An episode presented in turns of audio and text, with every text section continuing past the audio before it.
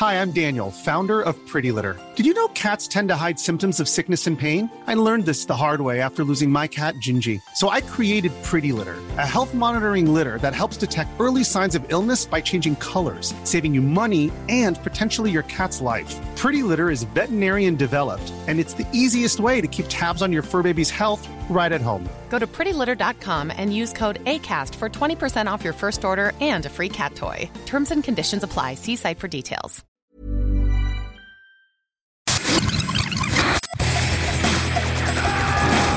Bienvenue dans Stéroïdes, le podcast qui fait l'exégèse des gros bras. Avec Stéphane Moïsakis et Rafik Djoumi. Bienvenue dans ce nouvel épisode de Stéroïdes The Podcast. Je suis Stéphane Moïsakis et je suis avec mon ami Rafik Djoumi. Salut Rafik. Salut Stéphane. Pour parler d'un film dont tu m'as grandement surpris, puisque c'est à ta demande.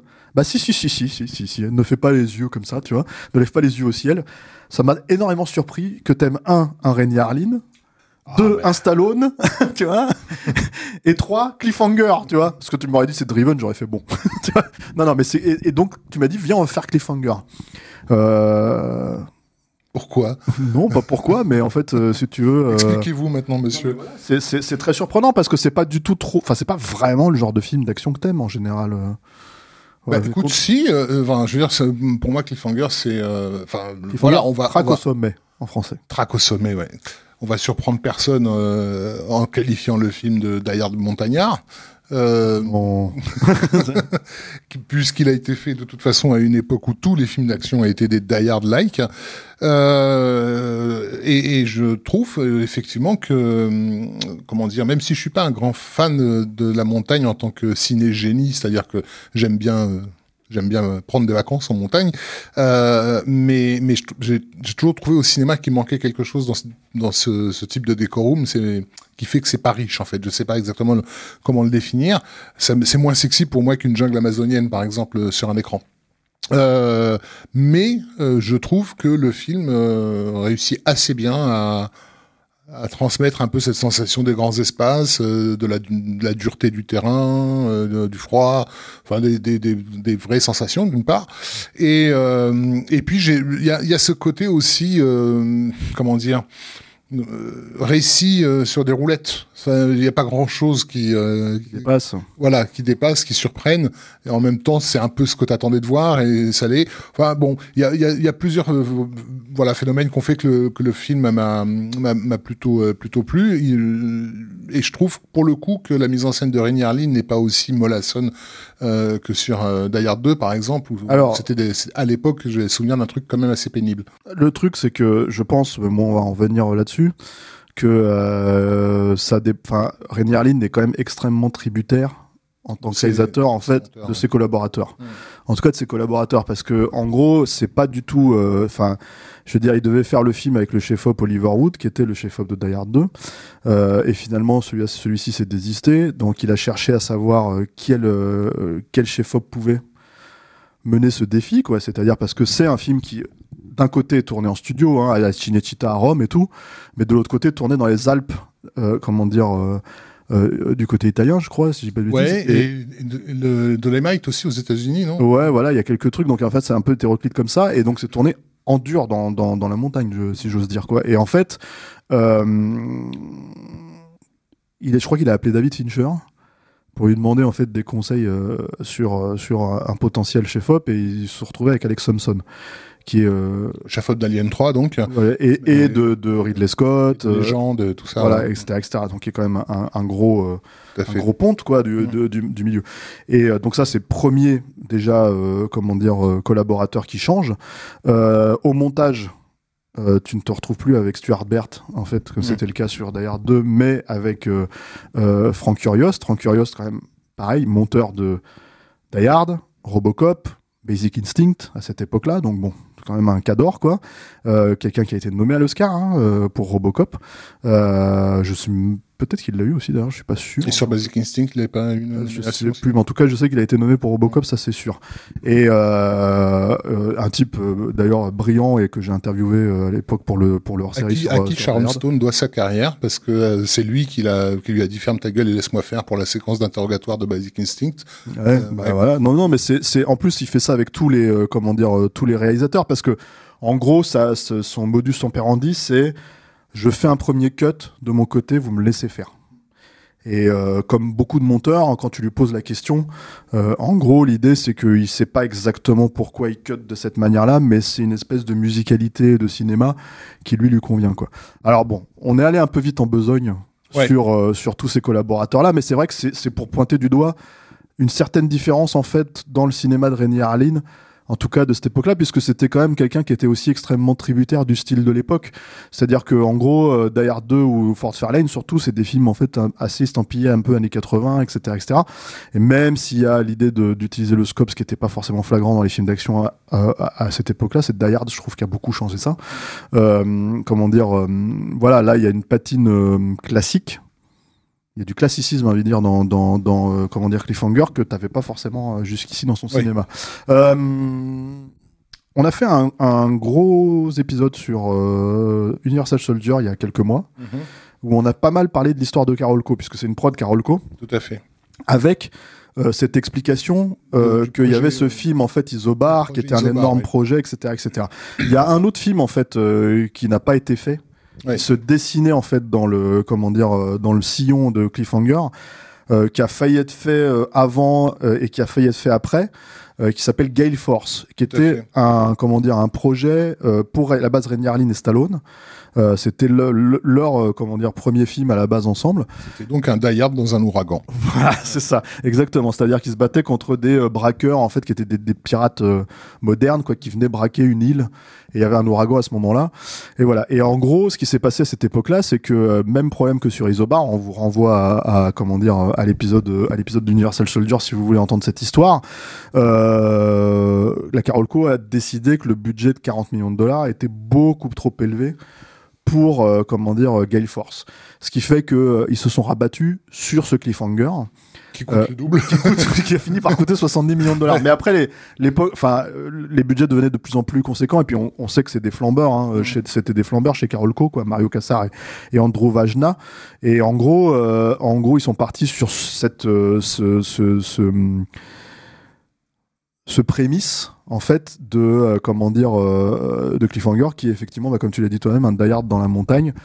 Euh, Il y a, euh, comment dire, euh, un groupe de braqueurs qui, qui Oui, donc on, on- on résume un peu. le- pitch-le, vas-y. Pitch, bon, bah, en gros, euh, bon, Stallone joue le rôle d'un d'un d'un secouriste qui plusieurs années auparavant euh, Quelques mois.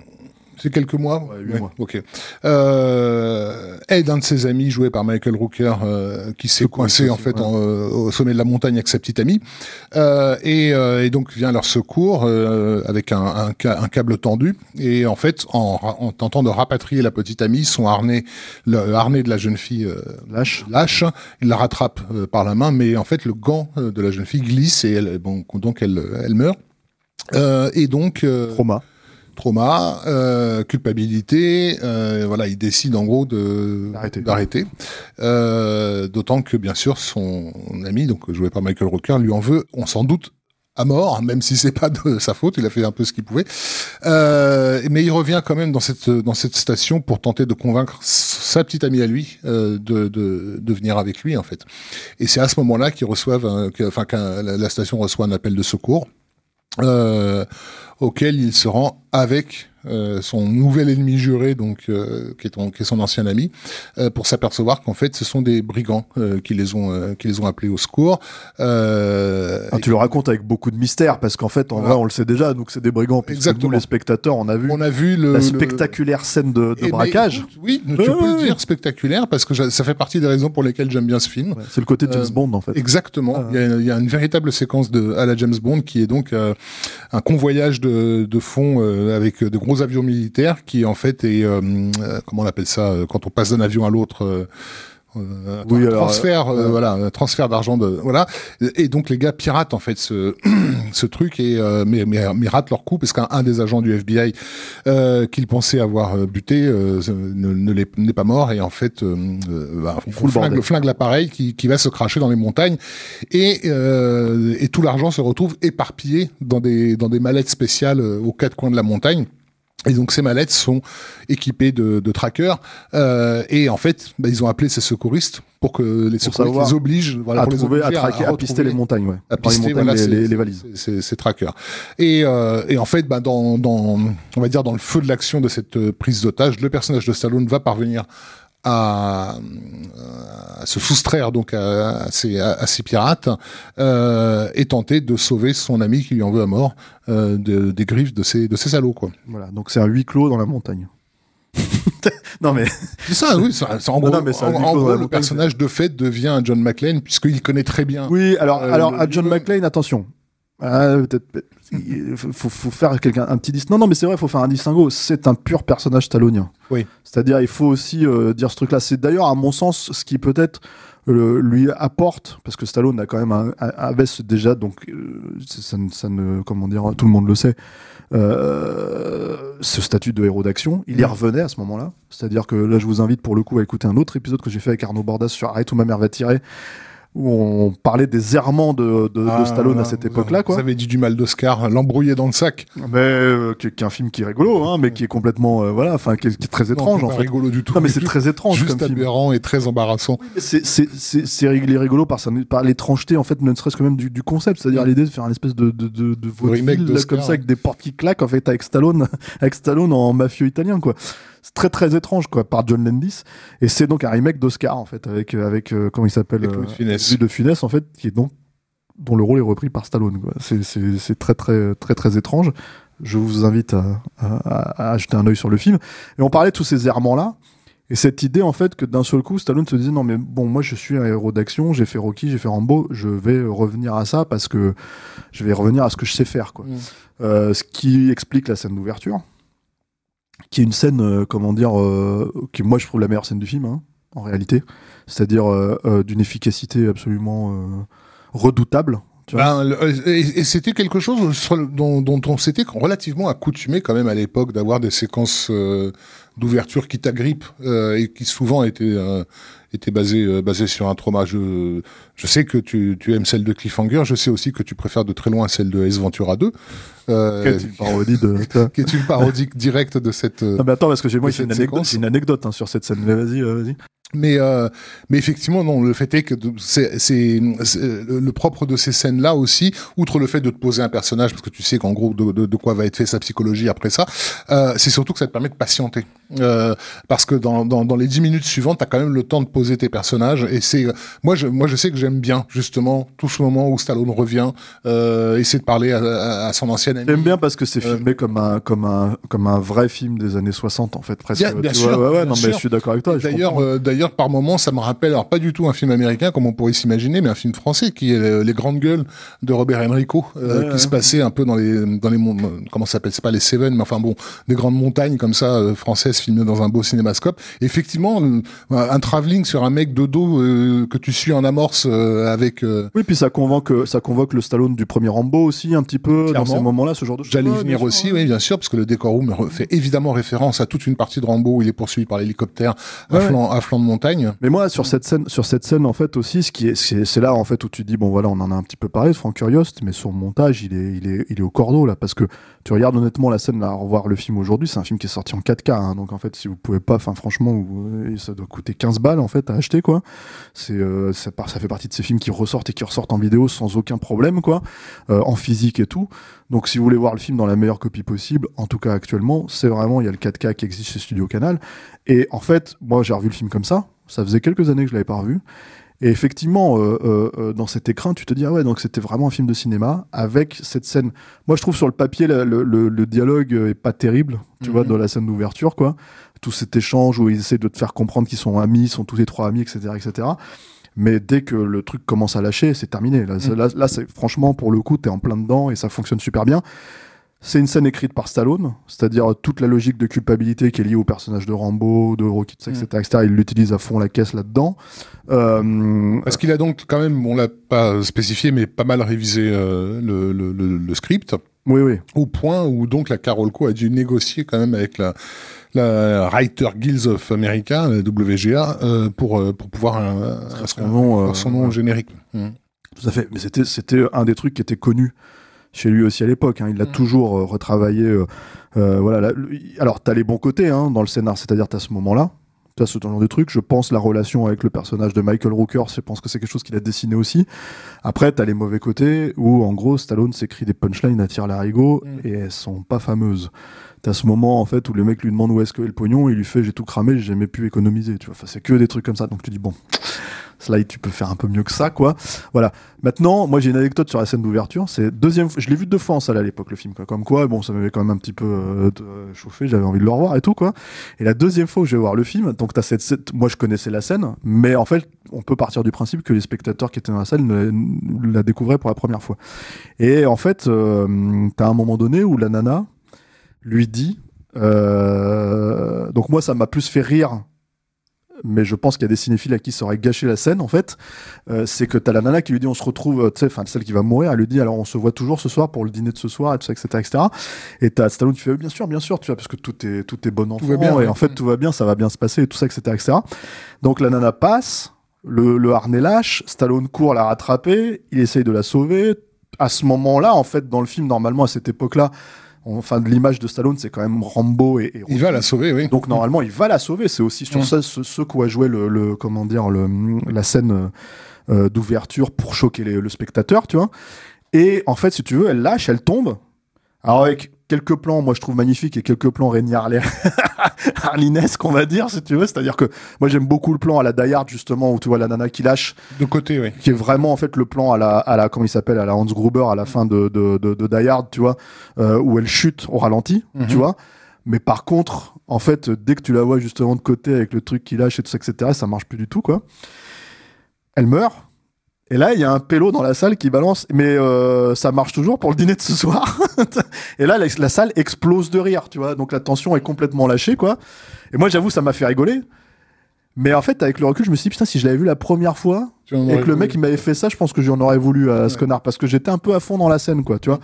Comme je savais que le film ne, ne, ne, ne retrouvait plus cette tension finalement, en tout cas pas euh, ces, ces films de tension, j'avoue que le- le- le- j'ai trouvé ça rigolo, tu vois. Mais il y avait un mec qui m'a balancé, qui a balancé ça pendant, pendant la, la salle, c'était assez marrant, quoi.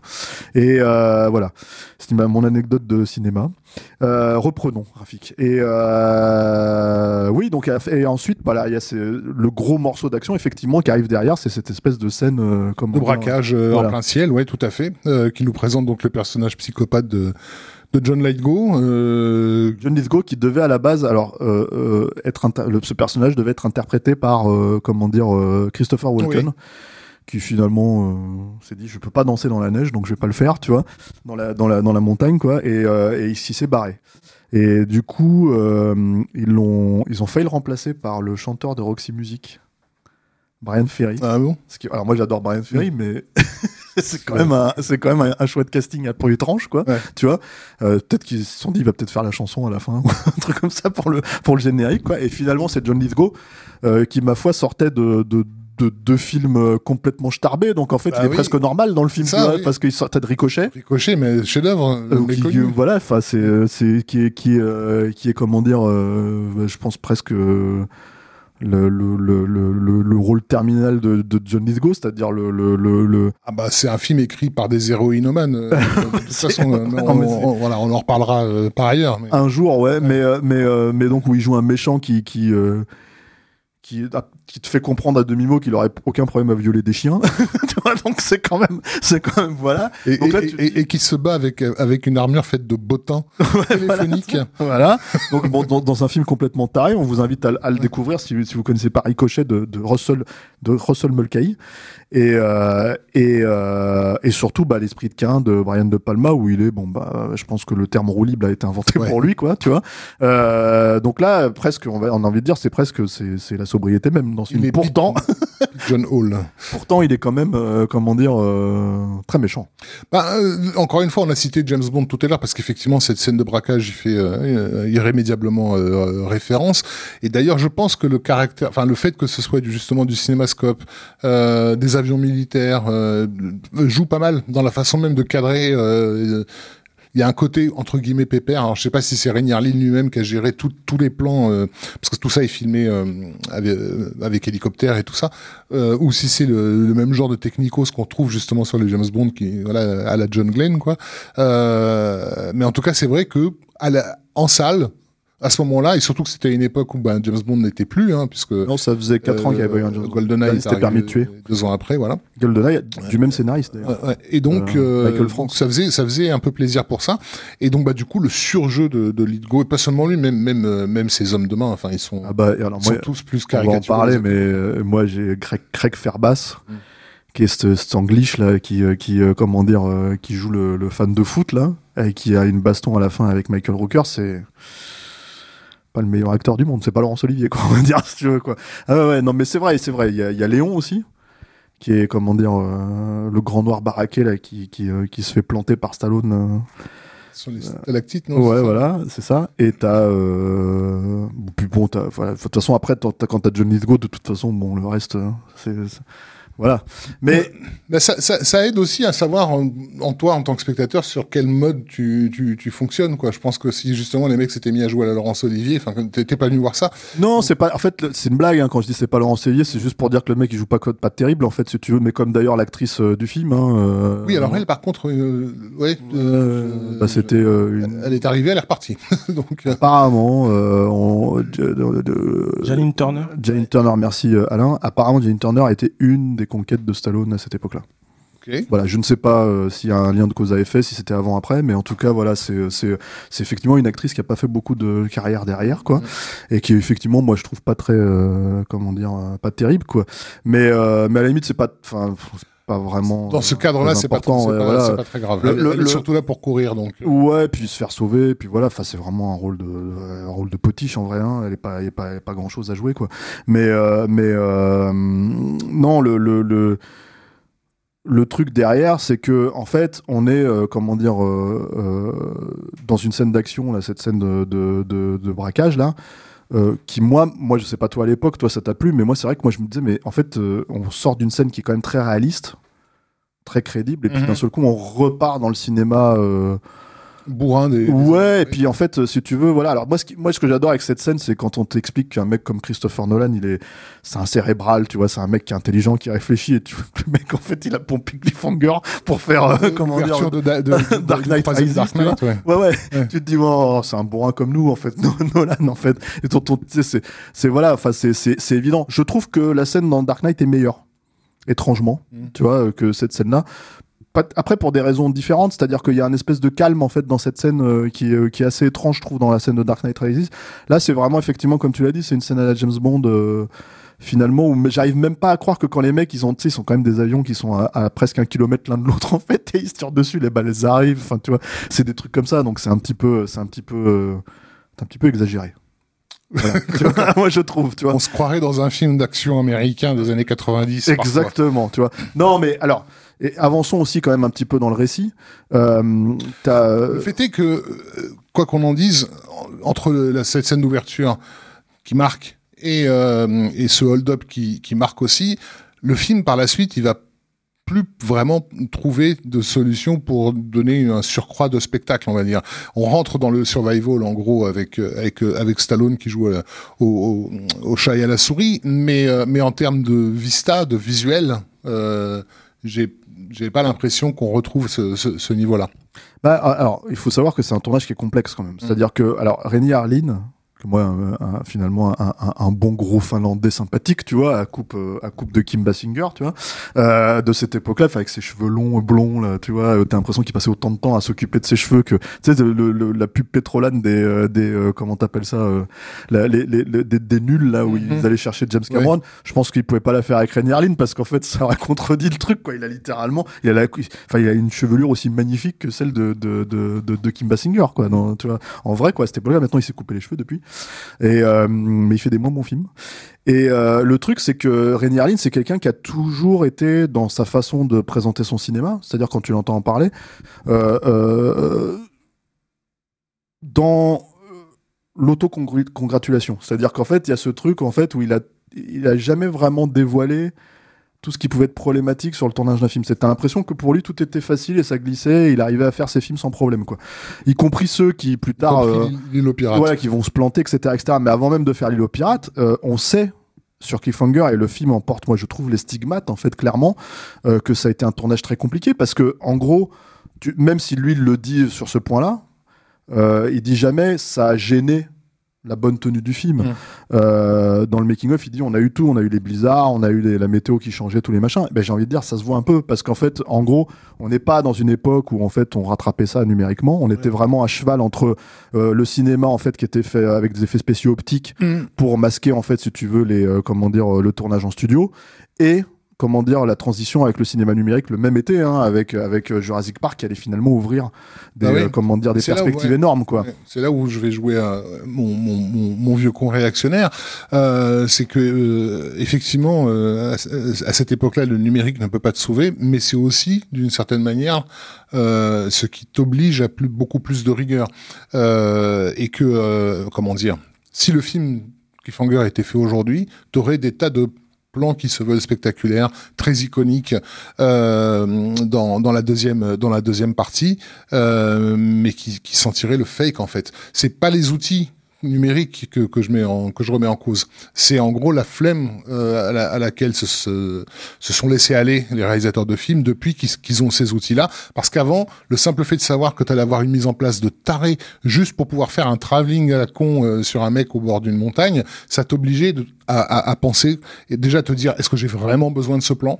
Euh, comment je vais le, le, le- le- euh, comment dire en, en tirer le maximum Ouais, en fait, l'optimiser ouais. Euh, et, et, et, et ça donne bah, dans l'ensemble justement des, des beaux plans. Le film est pas moche, il est assez classieux quand même. Non, non, non, il est pas moche, mais par contre, en fait, on va dire que, euh, euh, si tu veux, il y a euh, un distinguo, moi je trouve, hein, en fait, si tu veux, entre. Parce que tu parles de survival, et c'est vrai, c'est un film survival, mais tu parlais aussi du fait qu'il n'y avait pas de séquence spectaculaire, mais même en fait, dans euh, ce cadre-là, il faut savoir par exemple que une des scènes qui était censée être une des scènes les plus spectaculaires du film a été littéralement remontée dans le film Mm. de façon à la, à la rendre plus crédible et moins ridicule. C'est le moment où Stallone fait un espèce de saut qui est le fameux Oui. plan que tu vois dans, sur l'affiche à l'époque ouais. tu vois, où tu voyais le filin avec le personnage qui sautait d'un d'un point à l'autre, quoi, d'un point à l'autre. Et en l'occurrence, c'était ce fameux pont qui explose.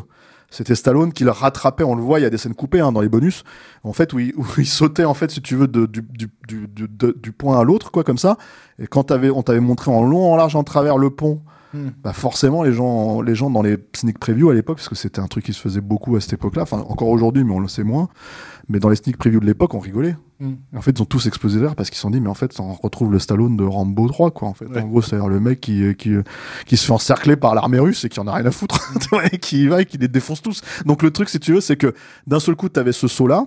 Les mecs se sont dit, bon, là, on est emmerdé, euh, c'est c'est Oui, effectivement ça le spectaculaire. mais- cascadeur qui avait fait ce truc? Parce que je crois que c'est- dans ce film qu'il y a le- une, une cascade qui est homologuée euh, par le livre Guinness des records justement comme euh, comme le saut le plus long euh. fait, euh, fait, fait dans une cascade cinématographique. possible, je sais pas, Ouais. mais je sais plus. Mais en tout cas, en fait, si tu veux, ce truc a été rattrapé finalement et re-shooté de manière à s'insérer dans un autre euh, moment, Montage, en fait, un autre moment du, du comment Mm. dire, du, du film, où en gros, effectivement, Stallone essaye d'échapper à, à des poursuivants et se retrouve à sauter et finalement atterrir dans des, dans des arbres où ils se sont dit, bon, ça marchait dans Rambo, le premier Rambo à la fin, donc on va le faire là aussi, histoire de quoi. Et, euh, et du coup, t'as voilà ce moment spectaculaire. T'as la scène d'action finale aussi. Mais là, on va en parler parce que c'est moi là, je pense que le film en fait, il perd progressivement de sa force en fait, d'être son comment dire, son classicisme justement. C'est que euh, alors au fil de comment dire de du rafistolage du film, parce que c'est un film qui a été rafistolé, faut le dire. euh, tu te retrouves avec des scènes de toute évidence tournées en studio, avec une disparité, je trouve, entre les scènes de montagne et les scènes de studio qui sont flagrantes. Là, je vais même pas parler de, de comment dire, euh, de ce plan, par exemple, où t'as Stallone qui est en train de grimper la, la falaise et d'un seul coup, en fait, le, le travelling arrière, en fait, te, te, te, te vend un, un made painting ma- en soi assez joli, mais qui questionne une problématique de mise en scène, parce que pour moi, un made painting, c'est une augmentation du décor, si tu veux, pour te montrer en fait, euh, comment dire, euh, bon, on a tourné là, mais en fait, on n'avait pas le- le- la perspective, donc on y Ouais. va. Et là, le problème, c'est qu'en fait, c'est pour te montrer une espèce d'immensité de montagne, un truc que tu sais depuis le début du film, puisqu'on te le montre par, par A plus B à chaque fois. Et en fait, juste un truc pour te montrer, attention, Stallone, il va grimper très très haut, tu vois. Par exemple, Ben, ça nous gêne nous parce qu'on connaît la, la- la technique du matte painting et tout ça et qu'on est, on est accoutumé à ça. Mais euh, moi, je l'ai vu avec des spectateurs euh, lambda, euh, le, le- le film, et ce, ce genre de, de moments-là les ont impressionnés. Et précisément le plan auquel tu fais. euh, tu le plan auquel je référence, moi, il me- là, moi oui, c'est un problème. C'est pas un problème d'être impressionné par le plan. En soi, je peux apprécier la, la technique. Non, mais pour eux, ils pensaient vraiment que Stallone le faisait. Ouais, alors tu vois, par exemple, il y a un vrai plan qui est, qui est très très surprenant et, et très très bon, euh, moi je trouve au début, et qui est encore bon aujourd'hui, c'est que justement dans la présentation de la scène d'ouverture, alors je reviens un tout petit peu en arrière, mais vraiment, tu as ce qu'on appelle un Texas Switch, c'est-à-dire en fait euh, euh, un élément, un volet qui va permettre en fait, si tu veux, que ce soit de la mise en scène, un De mouvement de passer caméra du cascadeur à l'acteur. hein. Voilà, exactement. Et en l'occurrence, en fait, ce qui se passe, c'est que dans la scène, euh, comment dire, euh, euh, euh, de de- d'ouverture, t'as un plan où Stallone est accroché euh, à la falaise. Donc tu le vois, c'est clairement lui. C'est le fameux plan qui a servi aussi sur les jaquettes, euh, les jaquettes Quick de la, de la VHS, quoi. Tu vois. Et en fait, euh, le truc, si tu veux, c'est que dans ce plan-là où il est accroché, où c'est lui qui le fait, il est accroché au bout de la falaise et tout ça, etc. C'est Tom Cruise style, euh, tu vois, euh, comment dire, dans, dans Mission Impossible 2. T'as un hélicoptère qui passe, Mm. en fait, de, dans le champ et qui, en fait, masque le Texas Switch qui fait qu'on passe d'un seul coup, c'est un, c'est un plan continu, on passe d'un seul coup, en fait, au cascadeur Cascadeur, oui. qui grimpe la falaise en fait et qui euh, comment dire est un alpiniste avéré et, euh, et euh, dont j'ai oublié le nom mais qui est qui nous a quitté en fait juste après le, le tournage du film en fait. Le film lui est dédié quoi. Et euh, c'était un alpiniste allemand euh, très très réputé quoi, et euh, en gros en fait ce plan là si tu le sais pas si tu vraiment si Tu l'achètes, ouais. Ouais, Mm. tu l'achètes totalement. Alors, en 93, c'est sûr. Mm. Il était incroyable ce plan. Aujourd'hui, tu vois un petit peu les transparences. Hein, c'est- faut pas, faut pas se leurrer quoi. Mais malgré tout, c'était une vraie idée de mise en scène en fait, si tu veux, qui te vendait totalement la séquence. Et dans ce moment-là, tu te dis ok, Stallone, il a bossé. Surtout qu'il était, euh, comment dire, à cette époque-là, il avait 46-47 ans. Euh, il était euh, au top de sa forme quoi.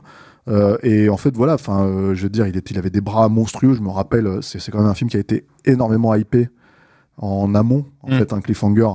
Euh, comment dire, avec notamment, euh, t'avais, je crois, que c'était Deniso qui était allé l'interviewer sur, euh, tu sais, euh, à la Cinecittà, quoi. Et t'avais, moi, enfin, je me rappelle que dans le journal du cinéma, ça m'avait fait halluciner. Il, est, il était interviewé, il avait des bras, mais euh, tu l'avais jamais vu comme ça. Tu te disais, oh, putain. Et en même temps, c'est cohérent puisque c'est l'idée de jouer un alpiniste et de, voilà, quoi. Mais, euh, bref. Donc, donc, tout ça pour dire qu'en gros, il y avait, euh, il y avait, euh, il y avait toute une hype autour du film, il y avait une façon de, d'essayer de le vendre, et tout ça, etc., etc. Studio Canal commençait à avoir des billes hein, dans, dans, dans Carolco à cette Oui. époque-là. hein. C'était, euh, c'était aussi. Bah, euh, C'était déjà bien, bien entamé parce Ouais, que. ouais, c'était, t'avais le Crédit Lyonnais, t'avais tout ça, t'avais tout le tralala, hein, toute la foumoila euh, financière le, qui était le derrière. quoi. fait euh, avant la sortie de Terminator 2, je crois. Ouais, ouais, mais voilà. Donc en fait, qui explique pourquoi en fait on se retrouvait avec des exclus comme ça dans le journal Mm. du cinéma. hein. Mais voilà, il, il- il faut quand même préciser que voilà, c'était un film qui était rafistolé. Et moi, je pense, je sais pas ce que t'en penses toi, mais il y a notamment deux scènes où je trouve que le film perd vraiment de sa superbe et rentre vraiment dans le cinéma euh, un peu, euh, tu vois. euh, des années 90, euh, tu vois, classique et assez finalement, moi je trouve un peu ringardisé aujourd'hui. T'as cette scène où Stallone est poursuivi par Rex Lynn, c'est-à-dire le, le, le, le- comment t'appelles ça, cette espèce de second couteau avec une moustache et qui est chauve là, qui est un espèce, tu vois le mec tout de suite, tu te dis bon lui c'est un bouffeur de viande, tu vois, et en fait il lui court derrière, etc., etc. Et en gros, Stallone passe sous le, comment dire, euh, sous la glace, tu sais, dans l'eau. Et en fait, le, le, le, le- but avec des piolets, euh, tu vois, enfin façon McLean justement dans comment t'appelles ça sous la table dans Die Hard, quoi. Euh, où cette scène, bah, c'est c'est plus le studio à 300 km. Ouais. Enfin, vraiment, c'est euh, c'est la, et la lumière et euh, comment t'appelles ça le décor. Enfin, tu sens que c'est vraiment une zone dans le dans, dans la montagne où tu te dis mais euh, vous avez pas cherché à nous amener là-dedans, tu vois. Et t'as la scène d'action finale où euh, donc t'as des moments où c'est en gros c'est Stallone ou son cascadeur on va dire si tu veux qui s'accroche à une espèce de, de comment t'appelles ça de de de- d'escalier en fait sur le rebord de la montagne. Donc ça c'est le premier plan. Puis dès que t'as un autre plan en fait c'est Team America parce qu'en fait tu vois littéralement comment il s'appelle euh, le jouet de Stallone en fait qui est accroché à, à la, à la- comment dire à l'échelle qui se qui se détache tu vois et un hélico en jouet en fait si tu veux qui lui tourne autour. Et c'est honnêtement c'est des plans aujourd'hui ils passent plus quoi. Tu vois enfin moi je sais pas ce que ça t'a fait euh, tu vois en voyant le film Bah, écoute, non. euh, Après, il y a des plans, il y a des plans spectaculaires dedans, avec Ouais, des perspectives forcées, avec des trucs en fait, si veux, avec oui. des, voilà. Mais au milieu, t'as des trucs où tu dis, mais putain, ça marche plus. Alors aujourd'hui, ça sera en numérique, comme tu l'as dit, ça sera en numérique, euh, probablement torché avec une doublure numérique euh, euh, à chier. Mais en fait, euh, c'est assez étonnant, je trouve, en fait, de de, de se dire, ah ouais, putain, il y a encore 30 ans, on faisait ça comme ça.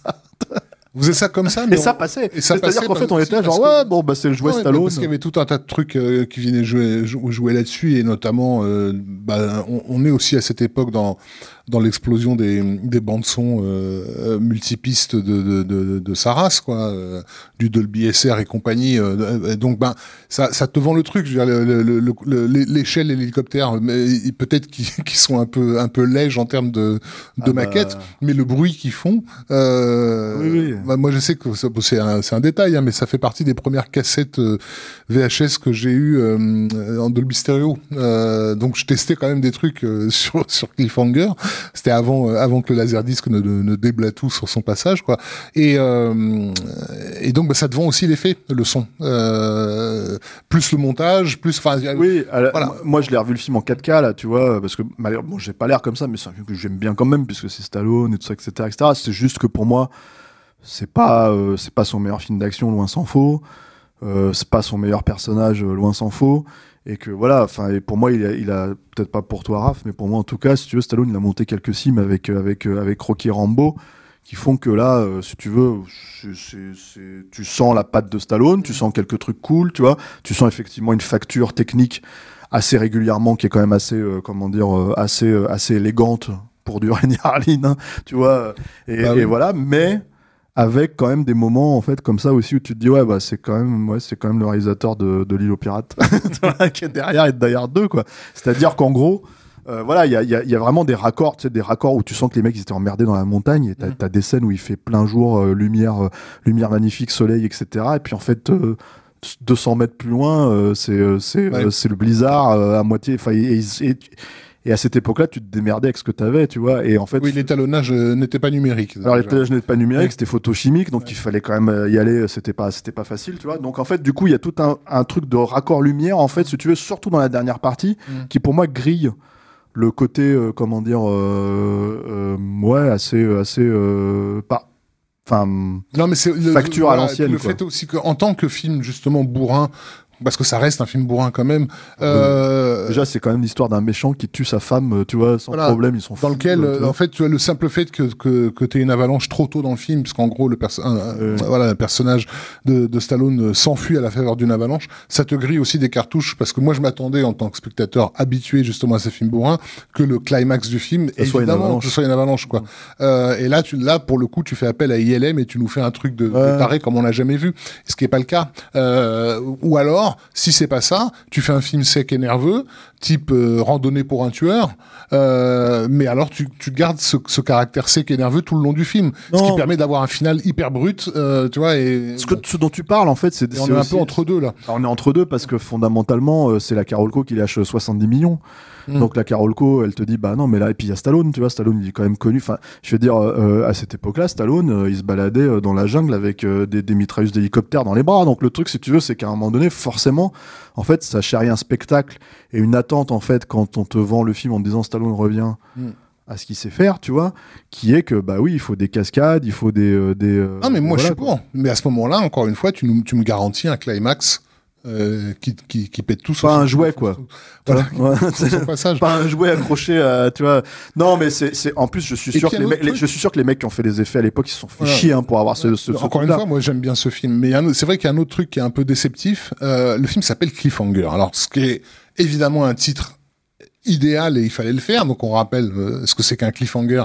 C'est une euh, comment dire une tournure narrative en fait hein, qui, inven- qui a été inventée pour le serial, euh, qui était en gros une situation impossible pour le personnage principal qui oblige les gens à revenir la semaine suivante pour savoir ce qui lui est arrivé parce qu'il est, il est resté accroché à la, à, à la falaise. Donc cliffhanger, c'est vraiment s'accrocher à la falaise. Et en fait, bah, le film te le vend dans la séquence d'ouverture parce que tu vois immédiatement euh, le danger bien réel de la mort euh, euh, qui plane dans ces dans ces hautes montagnes.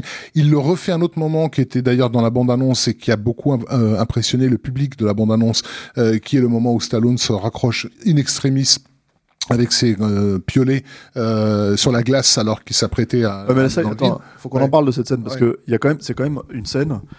Moi, je revois le film et tout, tu vois, et, euh, donc je l'ai revu là pour enregistrer cet épisode. Ça faisait un petit moment que je l'avais pas vu.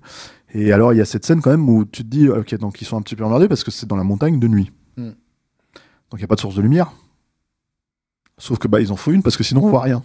Tu vois et là c'est quand même génial parce qu'il y a une source de lumière donc avec des plans moi ce que j'appelle les plans Spielbergiens tu vois c'est-à-dire vraiment en fait les silhouettes dessinées dans la nuit avec, la lumière derrière et tout ça etc, etc. un truc euh, à d'Haïti et tout ça quoi que beaucoup beaucoup de réalisateurs ont repris hein, derrière quoi et là tu te dis mais elle vient d'où la lumière hein? Et surtout en fait euh, elle, est, elle est où tu veux quand tu veux Ouais. c'est-à-dire qu'en fait si tu veux c'est que Ah, c'est pas la pleine lune ou un truc comme ça mais non, justement, parce qu'en fait, je me suis posé cette question sur, sur, le- sur la source, mais sauf qu'en fait, encore une fois, la pleine lune, ça éclaire pas juste tout indifféremment et, Ouais. et- et n'importe comment. C'est-à-dire qu'en fait, la lune, elle est derrière, euh, derrière la montagne, si tu veux, mais en même temps, avec la perspective, tu dis, ça marche pas, ça colle pas, elle devrait être ailleurs, tu vois. Donc, c'est que des trucs comme ça, en fait. Et, et, et pareil, en fait, c'est-à-dire que t'as les mecs qui regardent la scène se dérouler. Et puis t'as la scène en question, si tu veux, où les mecs ils, ils font quand même 500 mètres, hein, euh, tu vois, ils partent et en fait la lumière elle suit, tu vois. Donc en fait, tu vois, c'est un de ces trucs où ils se sont dit bon allez, Oh fuck là là, le, Où est ta suspension d'incrédulité Eh, non, non, mais après, mais tu, mais tu sais, le- la sophistication, en fait, euh, ta sophistication en tant que spectateur, euh, euh, fait que tu es obligé, à un moment donné, de te poser des questions. Moi, je pense que eux, ils se sont dit, ça passera. Mhm. Ils ont fait ce qu'ils ont pu. Après, tu peux apprécier la sienne en soi, hein, tu vois, c'est pas un problème, quoi. ça, ça te fait un money shot. hein. Voilà, mais, Parce que mais, mais il se trouve que bon. euh, et c'est peut-être le truc, le- je pense que tu es le plus réussi dans, dans, dans le film, parce que ça lui, ça lui a quand même amené euh, vraiment les spectateurs de son premier week-end, c'est euh, c'est le teaser euh, qui était monté sur euh, Le Requiem de Mozart. sur le. Alors c'était, moi j'ai le souvenir que c'était le Carmina Burana. Non, c'est Requiem de Mozart. Carmina Burana, c'est sur Quaterworld. Ah bon D'accord, ok. Euh, alors tu as sans doute raison. Euh, Non, non, c'est le que- Requiem de Mozart. Et, et d'ailleurs, effectivement, mais, mais ça, c'est pareil.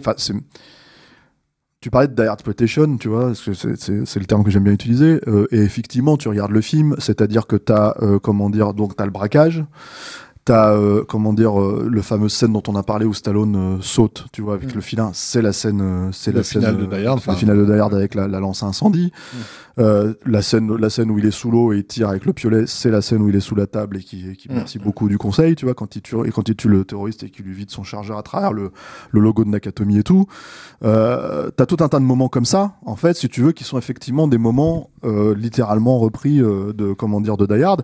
Et du coup, comme ça se faisait pas mal en fait à cette époque-là, euh, euh, Die Hard utilisait la musique euh, de, De Beethoven, Beethoven, tu ouais. vois, en fait comme un, moti- un, un motif en fait musical qui revenait régulièrement, qui était le motif des, des comment dire. aussi des, bad guys. des bad guys, quoi. Et là, en fait, si tu veux utiliser le Requiem de Mozart, ça devenait d'un seul coup plus cohérent, en fait, si tu veux, dans une bande-annonce, en tout cas pour vendre le truc. Moi, ce qui m'a déçu, c'est qu'il n'était pas dans le film à l'époque, tu vois. Même si j'aime bien la musique de Trevor Jones, qui est, Bah, qui est- écoute, qui est- qui est- qui est chouette et tout, hein, tu vois. Alors non seulement elle est chouette, mais c'est marrant parce que c'est comment dire. ça- je sais qu'à l'époque ça, ça faisait débat de savoir si un compositeur euh, avait le droit de s'auto-pomper aussi rapidement, euh, puisque ben en gros le, le thème de Cliffhanger c'est à trois notes près euh, un des thèmes du dernier de Mohican, euh, qui n'était pas un film qui avait marché à l'époque, le dernier des Mohicans, euh, mais par contre chez les spectateurs qui avaient vu le film. La, la musique était restée très marquante et, sûr. et le disque s'est mieux vendu que, ne- que le film euh, en définitive.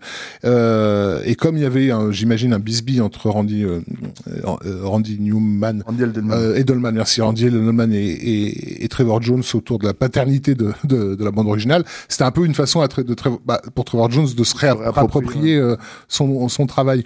Et donc ça, le truc, c'est que ça fonctionne vachement bien sur le film. Comme comme c'est un film de, de grands espaces, euh, ces espèces de d'amplitude, euh, voilà, qui te rappellent un peu un côté western. Quand tu tout le début où tu suis cet hélicoptère Totalement, dans la montagne, voilà, t'es vraiment dans un.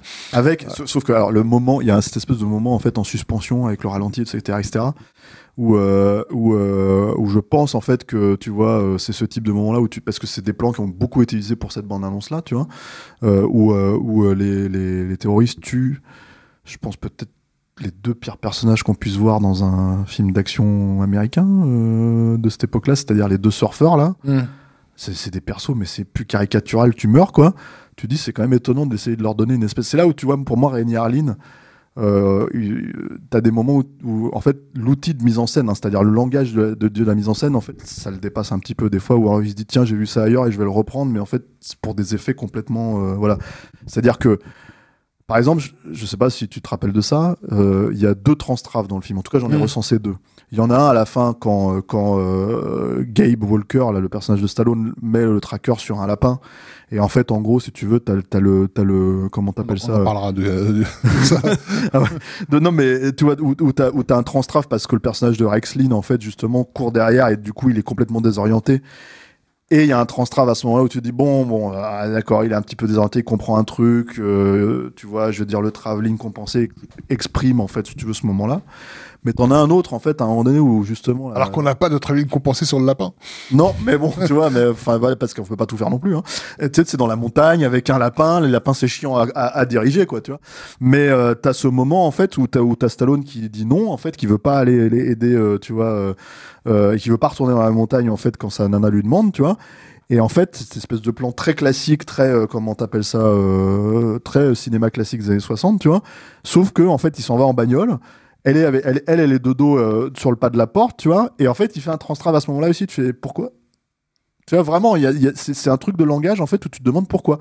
Et euh, Parce que John Ford l'a pas fait. Oui, mais tu- en fait, Non, mais c'est pour, la déconne. Je pense pas. ce que je veux dire, c'est que quand, quand tu, quand tu Ouais. utilises le langage du cinéma, parce que il tente des trucs en fait, si tu veux, on va dire, voilà. Non, bien sûr, je comprends. Euh, le lui, même pour- lui, même- Je pense que pour lui, c'est un effet, c'est tout. Euh, Oui, mais c'est ça qui est étrange, c'est-à-dire que donc quand il fait un ralenti, Ouais. euh, tu sais, un petit peu solennel sur euh, attention, on va on va tuer deux personnages si tu Donc veux qui sont des innocents, non mais qui sont des innocents. Et tu, tu comprends la logique, sauf que les deux innocents, c'est deux douilles qui méritent la mort depuis le début, tellement t'as envie de les baffer, tellement Ouais. c'est des c'est des relous quoi, tu vois, et qui, qui sont des caricatures de, enfin je veux dire c'est pas des surfeurs, c'est des caricatures de surfeurs en fait des neiges quoi. Ouais, tu fais ok, et, et là tu te dis mais c'est alors t'as de l'empathie pour ces perso vraiment c'est très étrange en fait et euh, et, euh, et c'est presque même un, un- je trouve un acte manqué euh, parce que en fait t'as un autre perso où il recommence un tout petit peu ça mais c'est c'est savonné au montage tu vois je pense.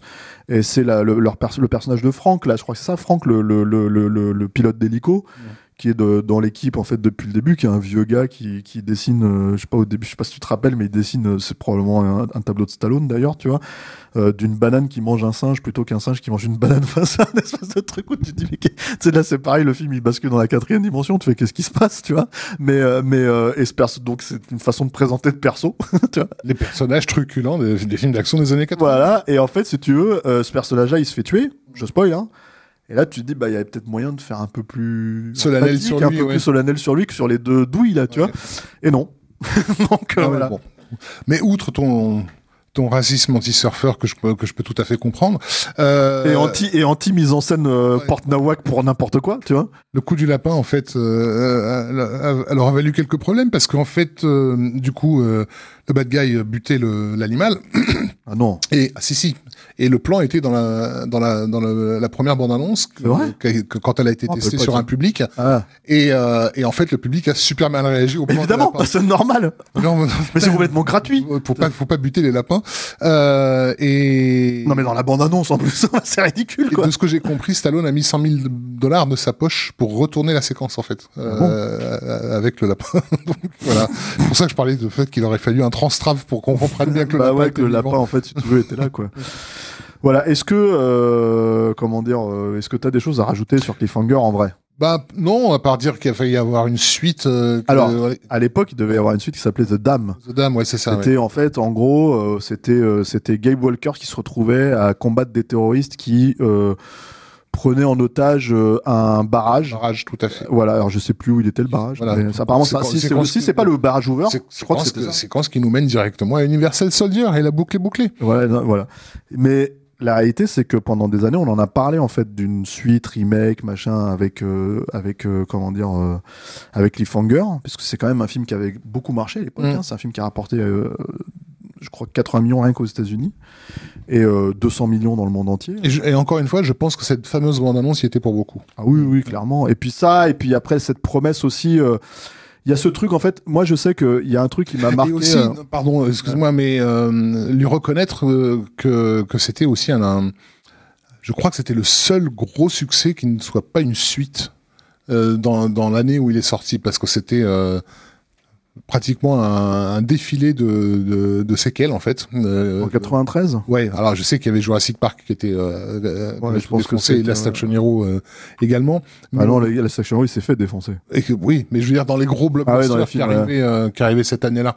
Mais je, dans, dans la liste de films qui étaient sortis, parce qu'il est sorti quand En 93. Non, mais au mois de mai. ça Alors, au mai aux États-Unis Ouais. et en octobre en France. En tout cas, voilà, il y avait, il y avait quelque chose. Je me rappelle d'articles dans la presse. C'était aussi à l'époque où, en fait, Il faisait- il mettait ouais, six mois à sortir chez nous, quoi. Euh, je, me, je me rappelle d'articles dans la presse qui justement se, se félicitaient qu'un gros succès euh, ne soit pas euh, ne soit pas une séquelle en fait. C'était en parlant de cliffhanger. D'accord.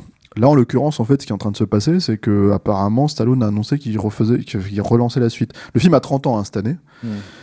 Euh, ce veut- Wheelchair Hunger. Non, mais voilà, ça veut dire que là, t'as quand même Stallone qui a 75 ans, enfin plus même, et, tu te dis, mais c'est quoi la logique Tu vois, c'est très très étrange, quoi. Je sais pas du tout comment ils vont. euh, Enfin, j'ai peur de savoir, en fait, c'est un peu ça le problème, quoi. Écoute, voilà, il, il cherche à ramener une femme euh, qui était euh, à la fenêtre, de la ramener dans le lit. euh, elle tombe sur la moquette, donc il, Il s'en veut.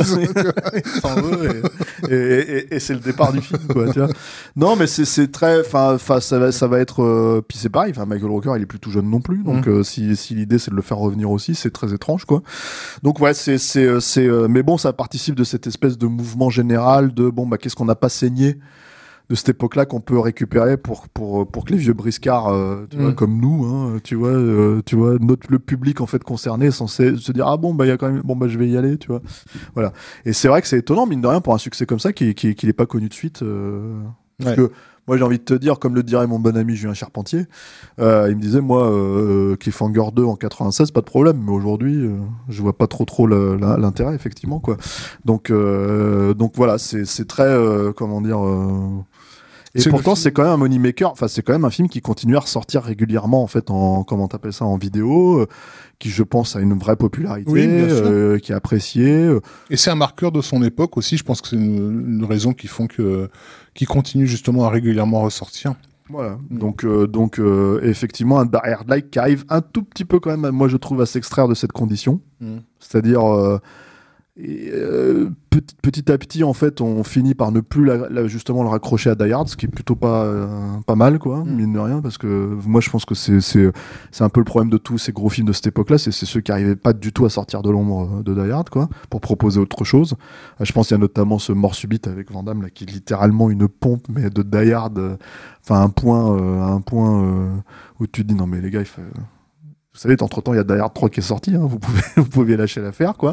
Non, mais, Mais quand non, tu non. parlais de Gale Force tout à l'heure, enfin, on l'a eu euh, plus ou moins sous sous la forme de pluie d'enfer euh, que vous avez traité avec. euh, Oui, avec Julien, mais, mais, mais, euh, mais euh, le fait est que, en fait, c'était un film beaucoup plus musclé. Oui. C'est-à-dire, et d'ailleurs, en fait, à un moment donné, il a été question que ce soit Arnold qui reprenne le, le projet, euh, euh, dans- d'ailleurs après Cliffhanger, en 94 ou 95 ou un truc Mm. comme ça, quoi. Bon, il se trouve que la Carolco a périclité euh, avec euh, notamment le bid euh, monstrueux de l'île aux pirates, quoi.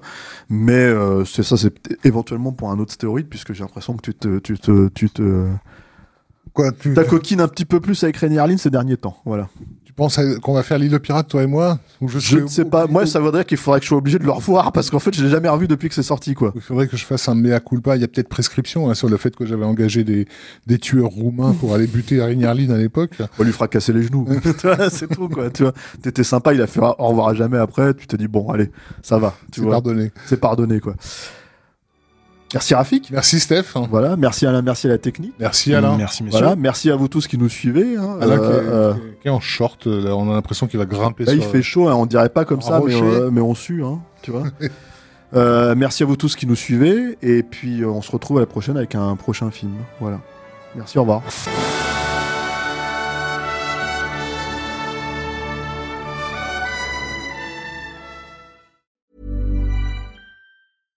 Hi, I'm Daniel, founder of Pretty Litter. Cats and cat owners deserve better than any old fashioned litter. That's why I teamed up with scientists and veterinarians to create Pretty Litter. Its innovative crystal formula has superior odor control and weighs up to 80% less than clay litter. Pretty Litter even monitors health by changing colors to help detect early signs of potential illness. It's the world's smartest kitty litter. Go to prettylitter.com and use code ACAST for 20% off your first order and a free cat toy. Terms and conditions apply. See site for details.